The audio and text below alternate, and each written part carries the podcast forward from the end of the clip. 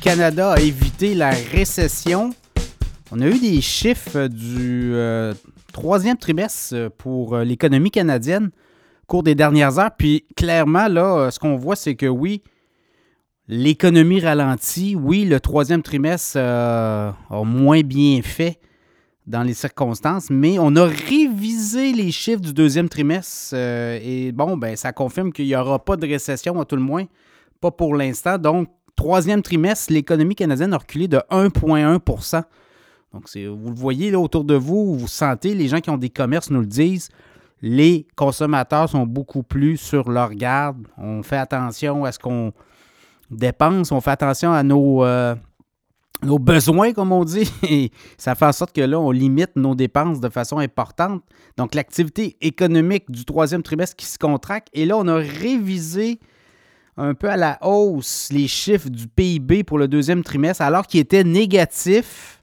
Bien, on l'a dit, dans le fond, on est revenu plutôt à un, positif, à une progression d'1,4 Donc là, ce que ça dit, c'est que finalement, une, économie en récession, c'est deux trimestres consécutifs négatifs. Donc, on n'a pas ça. Le premier trimestre avait été positif.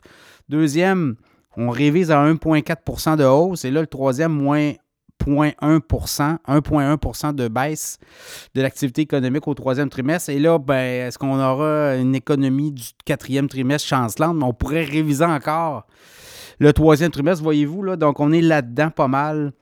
On, sent que, je sais pas, hein, ça, ça a l'air à beaucoup, beaucoup tirailler les autorités euh, canadiennes que le fait que l'économie, finalement, aille moins bien que prévu, puis qu'il faudrait peut-être taponner d'un chiffre. Là. Ben, je ne sais pas si c'est ça qui est arrivé, mais chose certaine, ça serait complètement, euh, complètement euh, loufoque de voir ça. Là, mais clairement, clairement, au troisième trimestre, l'économie canadienne qui a reculé d'1,1 vous le voyez, vous le sentez.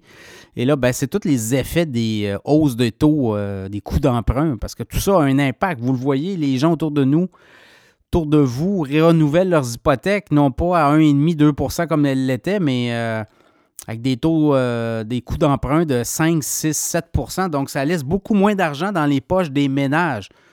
Quand on a 5, 600, 700, 800, 900 dollars de moins par mois dans nos poches, ben c'est clair qu'on fait des choix économiques différents.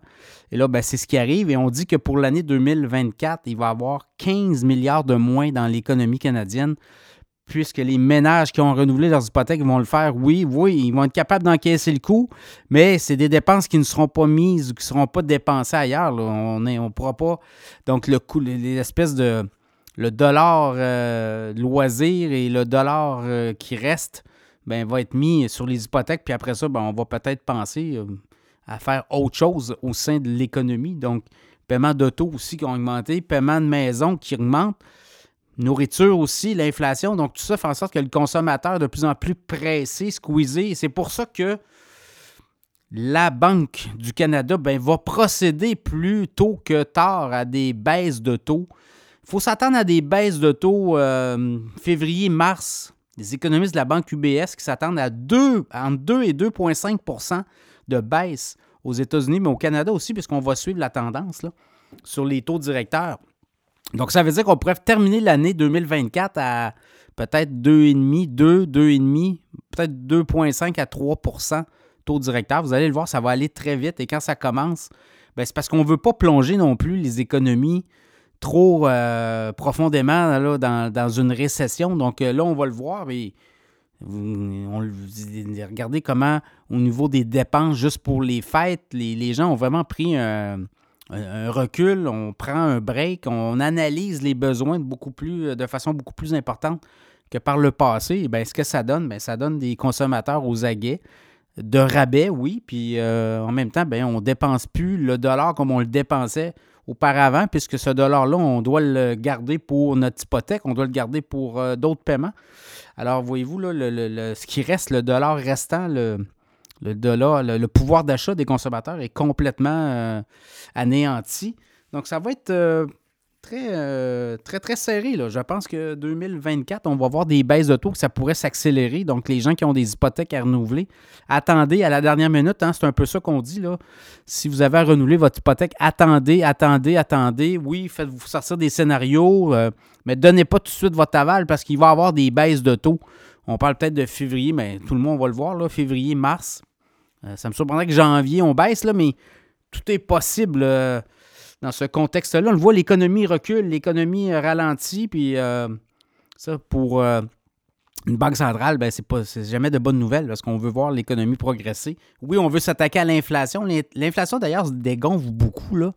Quoi, c'était 3,1% 3,2 aux dernières, euh, dernières nouvelles. Et on pourrait finir l'année à peut-être 2,5 euh, 2,7% d'inflation.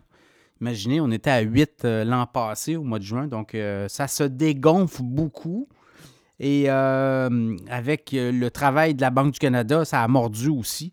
Donc, on pourrait s'attendre à des baisses euh, de taux euh, début de l'année. Je dirais peut-être plus février-mars. Ça sera à suivre.